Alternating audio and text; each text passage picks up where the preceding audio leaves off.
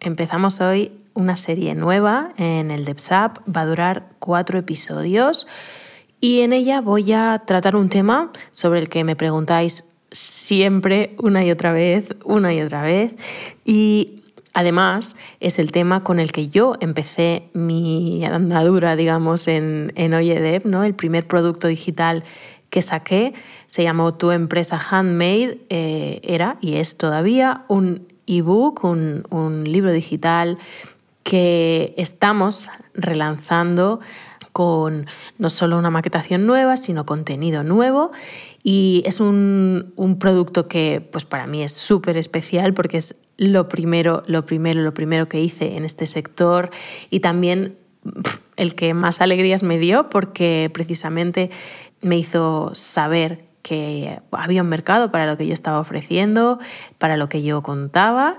Así que hoy quiero empezar a celebrar contigo durante estos mm, próximos cuatro episodios que he titulado De hobby a negocio, este aniversario de tu empresa handmade. Así que lo que pretendo hacer durante estas cuatro sesiones juntas, durante estos cuatro audios, es contarte qué cosas creo que son las más, más, más importantes a la hora de plantearte convertir algo que haces como una pasión, como un divertimento, como una manera de pasar tu tiempo libre, como algo creativo que te sale de dentro, en un negocio que pueda ser rentable y que pueda sostenerte a ti y quizá a tu familia durante mucho, mucho tiempo.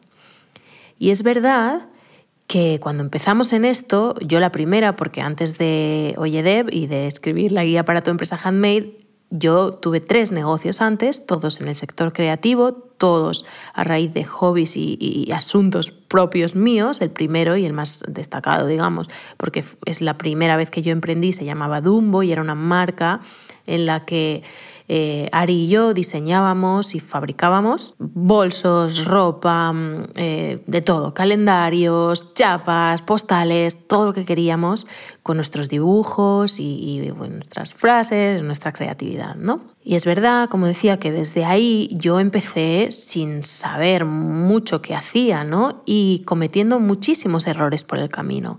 Esa marca fue bien porque funcionaba, porque enseguida encontró respuesta al otro lado, porque la gente la compraba. Me la compraban online, me la compraban cuando íbamos a mercadillos, me la compraban siempre. Es verdad que poco a poco fui descubriendo que no era eso lo que yo quería hacer con mi vida profesional, pero la marca en sí, si yo le hubiera puesto pues la energía y la dedicación que le he puesto a Oyede, por ejemplo, sé que hubiera tenido posibilidades de seguir funcionando.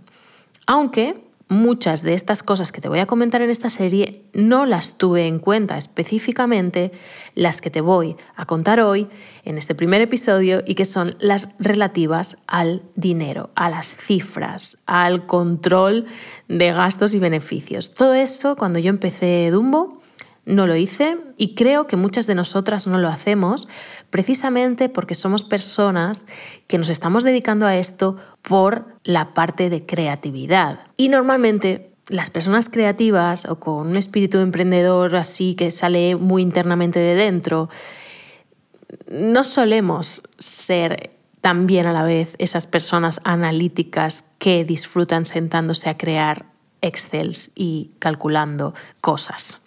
No suele ser. Si es tu caso, genial, porque entonces esto ya lo vas a tener mm, súper dominado, pero si eres como la mayoría, es posible que te haga falta poner mucha atención a lo que te voy a contar hoy. Y aunque no lo hagas, puede ser que tu negocio funcione, pero funcionará a pesar de, no acompañado de. Y lo ideal sería que pues, todo lo que te voy a contar durante estos cuatro episodios pudieras integrarlo poco a poco y sin, sin, machacarte si no puedes, si no sabes, si todavía no estás ahí, pero que pudieras tener la visión de ir integrándolo poco a poco en tu aventura eh, de pasar de hobby a negocio, ¿no? de crear una empresa creativa, una empresa handmade, como la quieras llamar. Como decía, lo primero que creo que tienes que tener en cuenta es entender y valorar bien o al máximo posible las cifras de tu nuevo negocio. Es decir, calcular bien, sobre todo la relación entre gastos y beneficios. Porque suele pasar que cuando tenemos un hobby, pues dedicamos el dinero que tenemos disponible extra en nuestra vida, ¿no? Tengo una paga extra y a lo mejor pues me compro esa herramienta o me compro ese montón de lanas o me compro ese montón de pinturas y si no tengo, pues no invierto y hago lo que puedo o produzco menos, ¿no? Pero cuando eso se convierte en un negocio, evidentemente, el flujo de materiales, herramientas y, necesidades va a ser completamente distinto y va a generar unos gastos más o menos fijos y más o menos voluminosos según el sector al que te dediques, ¿no? Y puedes pues sobreestimar o subestimar tu capacidad para vender y recuperar todo eso que estás invirtiendo y además crear un beneficio. Suele pasar también que cuando empezamos pensamos que tendremos menos gastos de los que acabamos teniendo. Primero porque parece que solamente contamos los materiales cuando nos dedicamos a un negocio creativo. Solemos contar los materiales, la inversión de lo que tenemos que comprar que nos hace desembolsar un dinero. Y luego a veces nos olvidamos, si no estamos muy puestas en lo que implica pues, vender online, por ejemplo, que hay unos gastos asociados a pues, tener una web, eh, bueno, crearla para empezar, eh, unas tiendas online que también se cobran, eh, pues a veces con porcentajes, a veces con tarifas fijas, una serie de plugins a lo mejor que necesitas para realizar la venta. Es decir, hay unos gastos que al principio, cuando estamos haciéndonos esta idea de, ah, me encantaría vender lo que hago, se nos pueden pasar por alto. Y es súper importante tenerlos bien controlados. Más que nada, porque de eso va a depender que tu negocio pueda seguir vivo el mes que viene sin que tengas que poner dinero constantemente, que además ese dinero probablemente va a tener que venir de tus arcas personales, cosa que no queremos, o de un crédito que tengas que pedir, cosa que idealmente tampoco querríamos. Querríamos que el negocio, y esta es la, segunda cosa importante, querríamos que tu negocio pudiera empezar con una inyección de dinero, obviamente, tuya, si puede ser, y en breve empezar a generar los beneficios suficientes para que puedas seguir comprando lo que necesites, pagando lo que necesites y generando beneficio. Es verdad que quizá durante un tiempo no vas a poder cobrar una nómina todavía hasta que no empieces a ganar más o a vender más, pero lo ideal es que no tengas que estar tú poniendo dinero cada mes de tu cuenta personal para poder seguir pagando lo que tienes que seguir pagando. Lo ideal es que puedas contar con un fondo y de ahí hagas o vayas haciendo un crecimiento lo más orgánico posible, es decir, eh, gasto y reinvierto lo que voy ganando. Y de ese modo voy cada vez haciendo un poquito más de beneficio, reinvirtiendo lo que necesito para ir creciendo y en consecuencia voy creciendo, no solo reinvirtiendo, sino ganando, ganando, ganando, ganando, hasta el punto en que pueda tener un dinero al mes que ya sea de beneficio y por tanto que sea para pagarme a mí o incluso para guardar y ir haciendo reinversiones más grandes en la empresa poco a poco. Esa es la idea de un negocio sano, cualquier negocio sano, no, un negocio creativo, no un negocio handmade, cualquier negocio sano estaría bien que pudiera funcionar así. Y para que pueda funcionar así, otra de las cosas importantes es tener unos precios adecuados. Y esto a las creativas, a las artesanas nos cuesta muchísimo, muchísimo, tanto por encima como por debajo. Hay algunas que tendemos o tienden a infravalorar los productos porque nos da miedo eh, cobrar nuestras creaciones a un precio que nos parece que quizás nos está poniendo como si nosotras nos creyéramos las grandes artistas de la vida o es demasiado, la gente no lo va a pagar, etc. O al revés, nos subimos demasiado a la parra ¿no? y ponemos unos precios que realmente la gente no va a poder pagar. Y lo de poner precios es una cosa muy delicada y difícil de hacer y que además nos pone, como digo, en juego mm, cosas internas nuestras personales sobre el valor, sobre el merecimiento, que probablemente tengamos que trabajar, pero es verdad que no tener unos precios correctos que permitan que la gente perciba que, que van de acuerdo al valor que estamos ofreciendo, por tanto, que no les importe pagarlo, o la gente que necesitamos, evidentemente no todo el mundo, el perfil de persona que nosotros queremos como cliente, pues si no lo hacemos bien, acabamos pues trabajando muchísimo para acabar ganando nada, lo que decía antes, ¿no? Pues, pues reinvertir y reinvertir sin que nunca podamos cobrar un sueldo y, claro, no queremos trabajar a cambio de nada porque para trabajar a cambio de nada, pues lo seguimos dejando eh, como un hobby y estaremos muchísimo más contentas. Entonces es importante hacer algunos cálculos sencillos que yo, por supuesto, en tu empresa Handmade te enseño a hacer. Eh, es importante que tengas siempre una idea de que te vas a pagar un sueldo a ti misma, aunque a los primeros meses o el primer tiempo no te lo puedas pagar, pero hay que considerar el sueldo que yo necesitaría o desearía ganar, igual sin fliparse tampoco, y entender que ese es un objetivo de beneficio al que tú vas a querer llegar. Por tanto, qué precios, qué gastos, qué dinero tengo que estar moviendo para poder llegar ahí. Y además ese sueldo tiene que ser siempre una parte de los gastos fijos del negocio. Es una parte impepinable, no te lo puedes saltar. Aunque al principio no le estés ganando, no te lo puedes saltar. Porque eh, no es prescindible. Es decir, si tú no te puedes pagar un sueldo a ti misma, no tendrías que estar trabajando en esto en que estás trabajando. Igual que no irías a trabajar para nadie si no te pudiera pagar el sueldo correspondiente. Por tanto, muy importante, muy importante. Lo hacemos por amor al arte, pero no por amor al arte, es decir, lo hacemos por amor al arte, por el amor que nosotras tenemos a nuestro arte, a nuestra creatividad, pero no lo hacemos a cambio de nada. O lo hacemos al principio a cambio de nada durante un tiempo sabiendo que y poniéndonos unos límites a nosotras mismas, sabiendo que si no alcanzamos X cifra en X tiempo, quizá este negocio no esté funcionando y tendremos que parar y tratar de hacer otra cosa y recuperar nuestro hobby.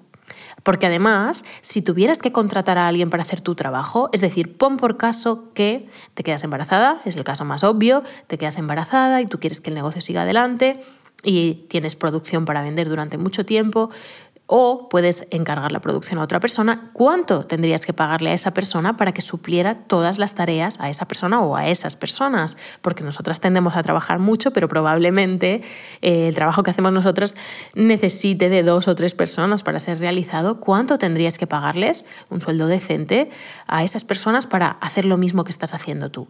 Por tanto, ojo ahí, porque si no lo puedes pagar o no lo vas a poder pagar nunca, que te estás pidiendo a ti misma hacer en ese negocio, ¿no? Y estás dispuesta a pasar por ello o no. Otra cosa es el modelo de negocio. Es decir, a veces, a veces, y no pasaría nada, podría estar bien, pero hay que analizarlo, a veces eh, estas empresas del sector creativo nos, nos pues vendemos mucho en fechas concretas. Por ejemplo, en Navidades. Es el clásico, llegan las Navidades, vamos a ferias y todo el mundo está comprando regalitos, la, la tienda online chuta mucho, pero el resto del año está muerta. Y puede ser, y puede ser, como los restaurantes de las islas, ¿no? Puede ser que tú digas, pues para mí es perfecto porque lo que gano en estos meses me da suficiente para vivir el resto del año y puedo cerrar. Por tanto, mi, modelo de negocio es estacional, solo vendo en este tiempo. Ok, lo sé y el resto del año o cierro o me mantengo en mínimos y no pasa nada, trabajo súper poquitas horas, incluso puedo trabajar en otra cosa, etc. Y si ese es mi modelo de negocio y funciona, es perfecto. Pero si no funciona, entonces no es perfecto. Si luego no te llega, entonces deja de ser perfecto. Si tú sabes que tienes fijos, eh, yo qué sé, mil euros de gastos al mes, por decir algo bajito, y facturas siempre entre 300 y 500, ¿no? Hay meses que 600, pero hay meses que 100, y entonces sabes que nunca, nunca estás llegando ni a cubrir los gastos. Y cuando digo cubrir gastos, hablo de también tu sueldo, con lo cual mil euros no serviría ¿no? como ejemplo, pero pues es igual, dos mil y mil son de gastos y mil son de tu sueldo, por ponernos en una cosa pues bajita, ¿no? pero decente, entiendo.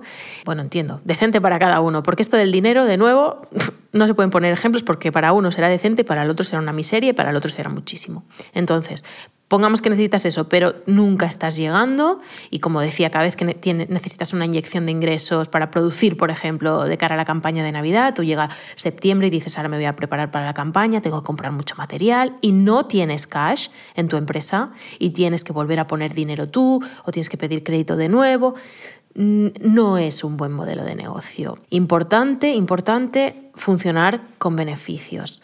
Eh, desde el principio o lo antes que puedas. Si un negocio te flojea desde el inicio, te está haciendo siempre todo cuesta arriba, tienes que pelear siempre muchísimo, quizá plantéatelo porque quizá no has dado con la tecla adecuada. Y no quiere decir que no puedas llegar a vivir de tu creatividad, de tu arte, de tu artesanía, de lo que tengas. Pero quiere decir que tal y como está montado, no está funcionando bien. Entonces hay que revisarlo y un negocio flojo tiene solo dos opciones. O se cambia, se hacen los cambios oportunos para que mm, empiece a funcionar, o lamentablemente, pero a veces es bueno también, se destruyen. Terminas con él o lo cambias. Y entonces quizá si terminas con él puedes dedicarte a otra cosa o como digo, volver a tu hobby. Siempre lo bueno de esto, aunque parezca una, derrota, yo creo que es una victoria siempre eh, recuperar nuestra felicidad. entonces, estar en un negocio que nos hace infelices porque no llegamos y que encima pone en juego nuestra creatividad, nuestro talento, nuestro todo, cuando antes teníamos quizá otro trabajo que no nos llenaba tantísimo, pero que nos daba lo que necesitábamos, nos, tenía tranquilas y nuestra creatividad servía como manera de precisamente sentirnos plenas en nuestro tiempo libre y, hacernos tener una vida más rica en todos los sentidos, entonces quizá podríamos pasar por ahí. Pero bueno, no quiere decir que no lo tengamos que intentar, no quiere decir que no lo podamos probar y no quiere decir que no pongamos toda la carne en el asador para hacer que algo que nosotras deseamos que suceda pueda suceder. Y por último, por último, en esta cosa del dinero y del control de ingresos-gastos, otra cosa que suele pasar en estos negocios es tener siempre sobra, tanto de stock como de materiales. Es decir, compramos porque a veces también pues, se, compra al por mayor, hay más beneficio y pensamos que le vamos a dar salida y compramos materiales o lo que sea y nos sobran, siempre nos sobran. O producimos mucho y nos sobra toda esa producción, no la llegamos a vender. Entonces eso acaba siendo cero rentable, es decir, tienes material muerto, tienes producción muerta, eh, te lo acabas comiendo, tienes que hacer rebajas, luego como puedes, ventas especiales constantemente y no hay ningún problema en hacer rebajas o ventas especiales cuando toca, se entiende que, es parte de cualquier negocio que venda producto físico, pero si siempre te sobra, te sobra, te sobra, vas a acabar necesitando un almacén para guardar todo eso y eso es dinero que estás perdiendo. Que te sobre un poco en este tipo de negocios es normal. Todos tenemos armarios llenos de cosas de cuando producíamos o de cuando estamos produciendo. Pero el exceso constante es debido a una mala gestión y a una mala previsión. Es como un goteo de dinero, como si tuvieras un grifo abierto constantemente. Y eso hay que, arreglarlo. No queremos esas fugas de dinero porque normalmente llevamos justas y tenemos que mirar los céntimos y, tener el dinero ahí mal empleado mm, es algo que hay que revisar constantemente. Así que con todo esto que son muchas cosas, pero que creo que son importantes ¿no? tenerlas siempre en cuenta, tanto de hecho para cualquier negocio handmade, creativo o lo que quieras, como para cualquier otro negocio, de hecho, ¿no? Pero, pero especialmente para nosotras que, que estamos tratando de pasar de hobby a negocio y de valorar si quizá podría ser una salida profesional para nosotras, es importante partir con esta base, con esta base económica muy bien pensada, muy bien planificada o todo lo que podamos, al menos como con las ideas un poco claras, sin pecar de ignorantes o de, o de inocentes, ¿no? No hace falta. Es decir, tenemos la información en nuestra mano y simplemente es poner un poquito de conciencia y un poquito de atención, dedicar un poquito de tiempo a tener claras todas estas cosas que nos van a hacer la vida y la profesión muchísimo más fácil. Si quieres, yo en tu empresa Handmade te ayudo. Es un producto muy sencillo, muy barato. Está de hecho pensado para todas esas que estáis creyendo, quizás sería mi camino este. ¿Qué implicaría eh, ir por esa vía? ¿Qué tendría que pensar? ¿Cuántas cosas voy a tener que hacer? ¿Cómo funciona esto? ¿Cómo funciona lo otro? Es como una guía de paso a paso para súper principiantes, para decidir ir a por ello o decidir, pues quizá no, quizá me quedo como hobby, quizá este no es mi momento, quizá antes me voy a tener que preparar en esto o en lo otro, ¿no? Es como un pepito grillo para, ayudarte a tomar decisiones y a entender qué va a implicar esta nueva vía profesional para ti o cuando justo recién estás empezando, ¿no? que todo se hace un poco difícil y hay muchas cosas a las que atender, cómo organizarte todo el trabajo. la tienes disponible en oyedev.com barra TEH. Y también tengo otro recurso muy interesante que creo que te va a ayudar mucho a empezar de nuevo a tener las cosas más claras y a apoyar más por esa, por esa vía, que es un test. Un test pensado para que determines si tu hobby está preparado para ser el negocio rentable que tú querrías tener. Lo puedes encontrar en oyedev.com barra hobby, H-O-B-B-Y, hobby. En las notas de este podcast te, te, voy a dejar todos los enlaces y todo lo necesario para que puedas acceder. Si no, por supuesto, no te pierdas apuntarte a la Devsletter porque es ahí donde mando todo mi material, todo lo que está disponible para las lectoras. Eh, lo puedes hacer yendo a oyedev.com y en cualquiera de las casillas que encontrarás para suscribirte, dejar tu correo y tendrás acceso a todos los podcasts que publico cada semana y a todo lo que les voy mandando, tanto de información como de lanzamientos, relanzamientos, descuentos, oportunidades, mis pensamientos, en fin, todo lo que hago va por allí. Así que, bueno, muchísimas gracias por haberme escuchado hoy. Te espero en la sesión número 2 de, de Hobby a Negocio dentro de este DevSap y espero que encuentres pronto la vía para hacer de tu creatividad un negocio rentable. Un abrazo.